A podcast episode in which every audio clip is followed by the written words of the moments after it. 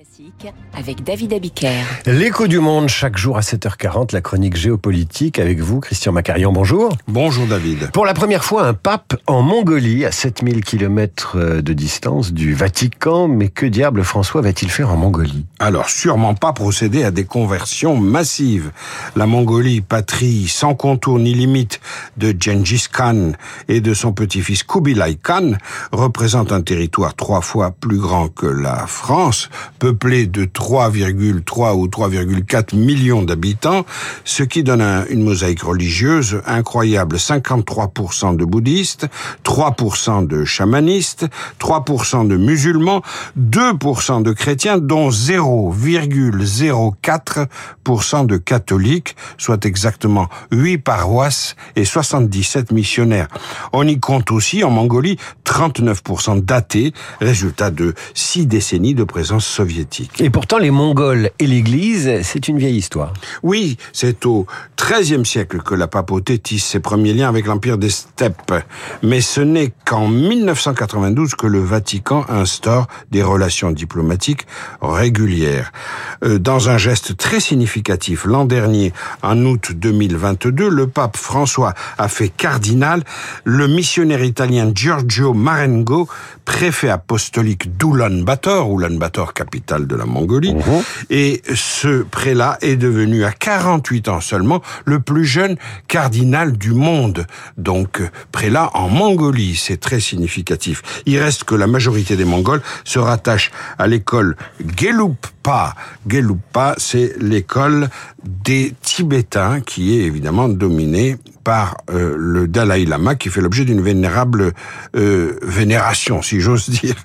Euh, et évidemment, la personnalité du Dalai Lama, populaire en Mongolie, ça crée beaucoup de tensions entre la Mongolie et la Chine. Donc le pape ne va pas convertir, il va faire plutôt de la géopolitique, des relations internationales. C'est évident, David. Cette visite dans un pays coincé entre la Russie et la Chine est hautement stratégique. Ce sont deux pays, la Russie et la Chine, dans, lequel, dans lesquels pardon, le pape François espère se rendre. Peut-être, pas sûr, pas sûr du tout.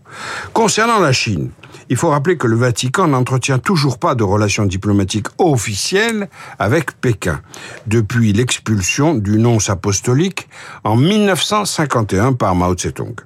En 1954, l'annonciature apostolique s'est installée à Taïwan, mais en 2009, en signe d'apaisement, le nonce apostolique est remplacé à Taïwan par un simple chargé d'affaires afin de calmer les Chinois. Alors aujourd'hui, ça va un peu mieux. Ça va un peu mieux, oui et non. En 2018, après de longues tractations, un accord secret a été signé sur la nomination des évêques avec le Vatican. Au terme de cet arrangement, le pape nomme des évêques approuvés au préalable par le Parti communiste chinois. Mais depuis, chaque nomination est donc un bras de fer entre Pékin et Rome. Et la presse chinoise continue de présenter le pape comme, je cite, l'aumônier de l'Occident. Avec son déplacement en Mongolie, il est évident que François cherche des alliés raisonnables dans la région pour mieux appréhender euh, la Chine populaire.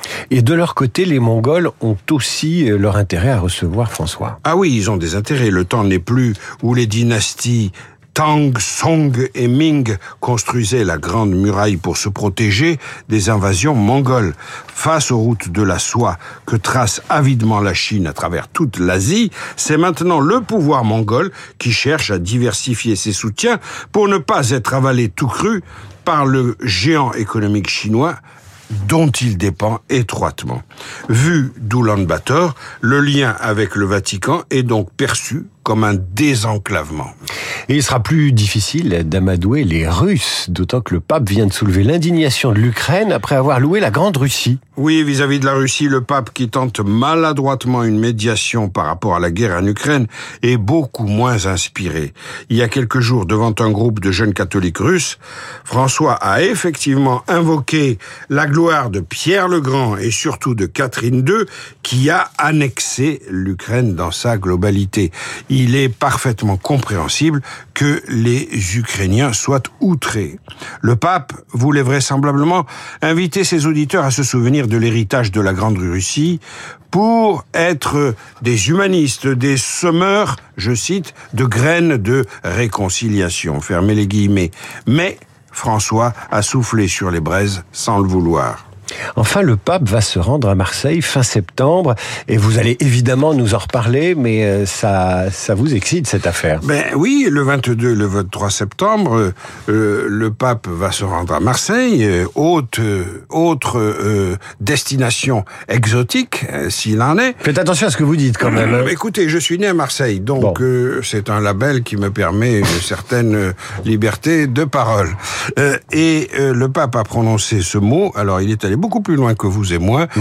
Il a dit je vais à Marseille, pas en France. Ça prouve qu'il connaît bien Marseille et que sans doute il aime cette ville sous la haute protection de Notre-Dame de la Garde. La chronique géopolitique de Christian Macarian, c'est tous les jours à 7h40 du lundi au vendredi sur Radio Classique. Il est 7h46, c'est l'heure de retrouver le journal imprévisible d'Augustin Lefebvre.